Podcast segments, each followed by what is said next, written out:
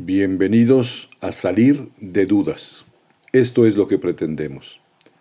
¿Tienes dudas o preguntas sobre la fe católica, la práctica religiosa, lo que dice la Iglesia sobre cualquier tema? Aquí podrás salir de dudas. Son preguntas espontáneas de jóvenes universitarios. Preguntas directas, difíciles, que exigen respuestas cortas y certeras. El padre Pablo Arce Gargollo contesta una a una, en directo. Comenzamos, salir de dudas. Sobre estas teorías de que hay muchos famosos como Mick Jagger o guitarristas de rock que vendieron su alma al diablo y como que por eso los se hicieron súper famosos y, hay mucha gente que sostiene que estas teorías son, algunas son ciertas porque de la nada se hicieron súper, o sea, una habilidad muy grande y muy famosos y luego se murieron a muy temprana edad. ¿Qué opinaría al respecto?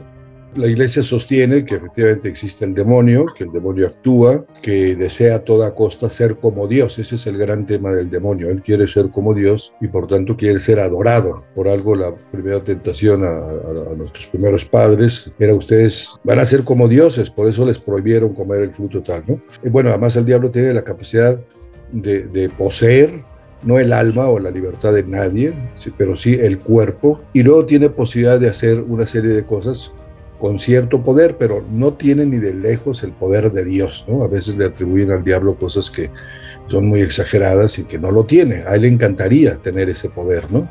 Evidentemente son, son eh, muchos demonios, Luzbel y, y muchísimos, no sabemos cuántos, que tientan y que pueden hacer, sobre todo, mover a ciertas personas a que hagan tales o cuales cosas en favor, ¿no? En la literatura hay muchos casos de esos, ¿no? Gente que vende el alma su alma al diablo. Exorcistas encargados por los obispos de expulsar demonios, los sacerdotes podemos ser exorcistas. Hay gente que, se, que es poseída por el demonio porque le tributa cierto culto, que eh, pues ellos buscan a toda costa beneficios de darle cierto culto al demonio. Ahora, exactamente cómo actúa el demonio para que esas personas sean más ricas, más poderosas, más famosas, la iglesia no, no tiene nada concreto. No es tan fácil tratarlo, ¿no? Porque si luego hay mucha serie de sociedades, pienso en la masonería, por ejemplo, pues que se ayudan mucho y tienen algunos de ellos mucho odio a Dios y sobre todo al catolicismo. Son poderosos y ricos, pero por culto de influencias, ¿no? Ellos le dan cierto culto a Luzbel, al que no ven como demonio. Dice Luzbel es un ángel muy especial que nos protege, ¿no? Yo quiero saber qué tan convencido está la Iglesia Católica o qué tantas pruebas tienen de que realmente existen estos, el, demonio y, y los, los exorcismos no son puramente, no sé, esquizofrénicos o enfermos ¿Cómo, cómo determinan esto? Bien, muy buena pregunta. Digo, el diablo existe, sabemos solamente de su existencia, no por un razonamiento, sino por revelación, ¿no? que está en la Sagrada Escritura.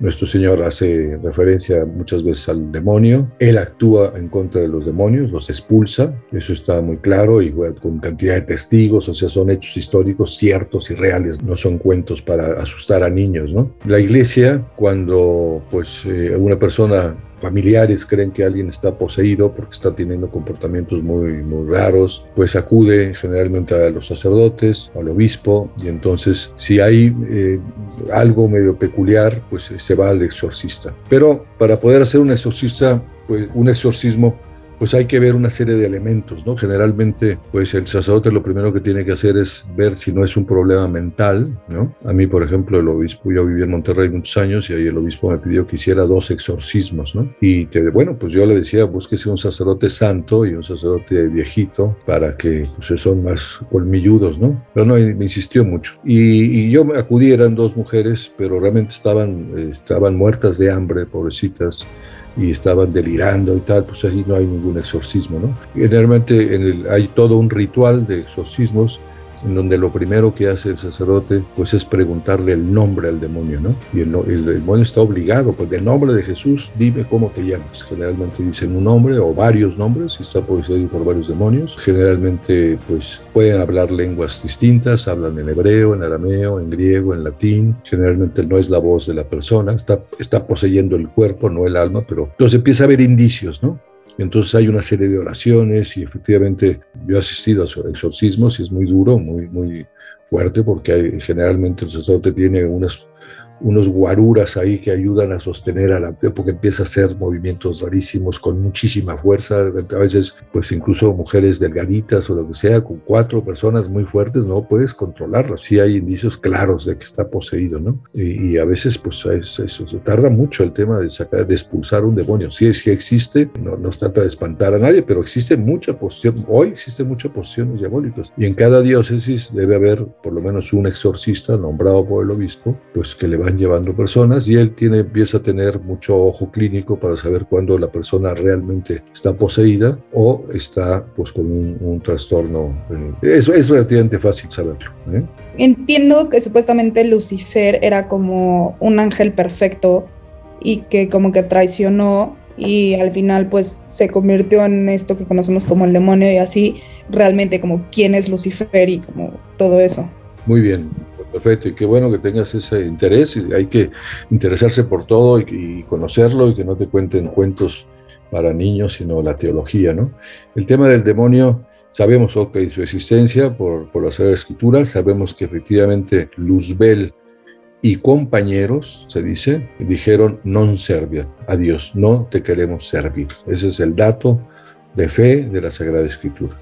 Con ese dato, los teólogos empiezan a darle vueltas, bueno, ¿por qué, eh, ¿por qué sería esto? ¿Qué pasó? Etcétera, etcétera, esa inquietud que tú tienes.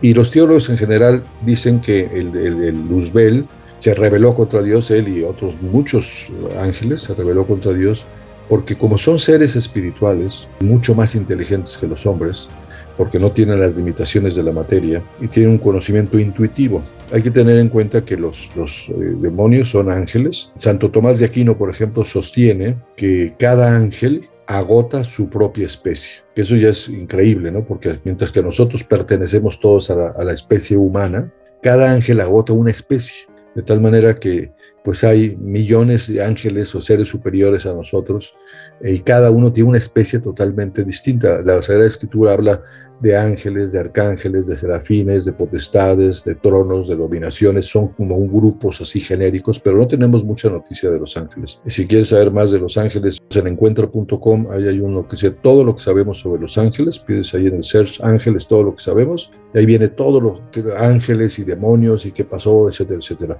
Pero en concreto los teólogos a tu pregunta responden lo siguiente, ellos con su inteligencia se dieron cuenta que Dios iba a crear al hombre a imagen y semejanza de Dios. Ellos nada más son pues semejantes en la parte espiritual, pero no tienen todo el tema de la relacionalidad que tenemos nosotros, que es lo que nos hace parecidos a Dios. Y que eso ya les molestó un poco, pero les molestó todavía más el saber que a ese ser tan inferior a ellos, Dios lo iba a elevar al orden sobrenatural. Es como si fuéramos una cucaracha inmunda y Dios dice, a ti te voy a meter hasta la cocina de mi casa, hasta la Santísima Trinidad. Vas a ser muy semejante a la Santísima Trinidad. Eso les molestó mucho. Y les molestó todavía más el saber que Dios se iba a ser hombre, se iba a ser como una especie de cucaracha, ¿no? Que somos para ellos, nosotros los hombres, ¿no? Eso les molestó tremendamente. Y por eso dijeron no serve. Esos son los motivos teológicos que creemos, pero no hay ningún dato revelado respecto de, si, hubo más motivos o lo que sea. Y, el tema fue siempre soberbia, ¿no? Es decir, ellos, los ángeles además tienen una característica que solo con un, un solo acto de voluntad, como son tan perfectos en su conocimiento, aceptan o rechazan a Dios. Mientras que el ser humano lo acepta, lo rechaza, lo acepta, lo rechaza muchas veces mientras viva. Y ellos con un salto acto de voluntad dijeron, te quiero o no te quiero. Y al decir no te quiero, pues Luzbel, el nombre Luzbel, Diablo, este, hay muchos nombres, pero en la, Sagrada Escritura se usa sobre todo eh, Luzbel, ¿no? Como, como la cabeza de toda esa rebelión contra Dios. Tengo una pregunta también sobre, sobre Luzbel. Este, ¿Luzbel se podría salvar o, por ejemplo, ser bueno? Parece que no, porque como decía hace un instante, con un solo acto de voluntad, por siendo tan inteligentes, con, con un conocimiento intuitivo, ellos ya tuvieron su oportunidad de aceptar o no a Dios y, por tanto al haber rechazado a Dios los hizo tan ególatras y tan soberbios que les es imposible ya revertir su, su posición y están en continua pugna eh, con Dios nuestro Señor queriendo atribuirse pues poderes divinos o, que le rindan pleitesía de Dios las personas. ¿Por qué están condenadas para siempre si la elección de estar allí es suya?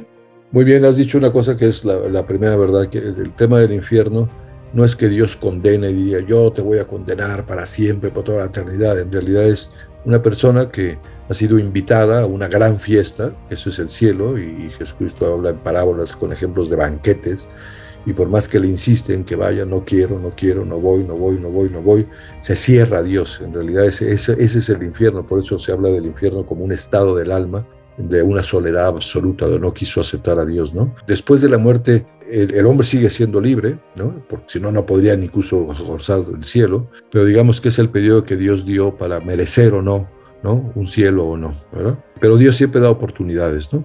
El tema de, de que alguien esté condenado para siempre, pues no es por, por acción de Dios, sino porque la persona no quiere, ¿no? Ya no quiere, no quiere absolutamente nada de Dios, ¿no? Pero Dios siempre da oportunidades para que eh, incluso en el último instante, el último segundo de tu vida puedas optar por Dios. Y la Sagrada Escritura dice, Dios quiere que todos los hombres se salven y lleguen al conocimiento de la... Es lo que Dios quiere. Pero si el hombre se niega, pues hace un ejercicio de la libertad y Dios lo respeta. Mi duda es acerca del dilema del mal, en el cual se nos dice que si Dios quiere prevenir el mal, pero no es capaz, sabemos que no es omnipotente. Es capaz, pero no desea hacerlo, es malévolo. Es capaz y desea hacerlo, entonces ¿de dónde surge el mal? No es capaz o no desea hacerlo, entonces ¿por qué llamarlo Dios? Esto es el dilema del mal y mi pregunta es si este dilema niega la existencia de Dios. Muy buena pregunta, muy bien formulada, te felicito y efectivamente el tema del mal es uno de los más difíciles y generalmente pues a muchas personas les funde los cables del cerebro, ¿no? Y algunos por esos motivos pues incluso se alejan a Dios o culpan a Dios, ¿no? ¿Cómo es posible que haya mal y por qué? Pues, eh, y entonces lo que hay que entender es, primero Dios no es el origen del mal y, no hay un, no hay un, un, ser que origine el bien y otro el mal, no hay un dualismo, digamos, de dioses, Dios del bien y Dios del mal, ¿no? Eh, el mal es una ausencia de bien. Pero también hay que entender exactamente qué es el mal y el mal hay que analizarlo desde muchas perspectivas. Por ejemplo, nosotros calificamos de mal un, terremoto, un tsunami o una eh, explosión volcánica que hace desastre y medio, ¿no?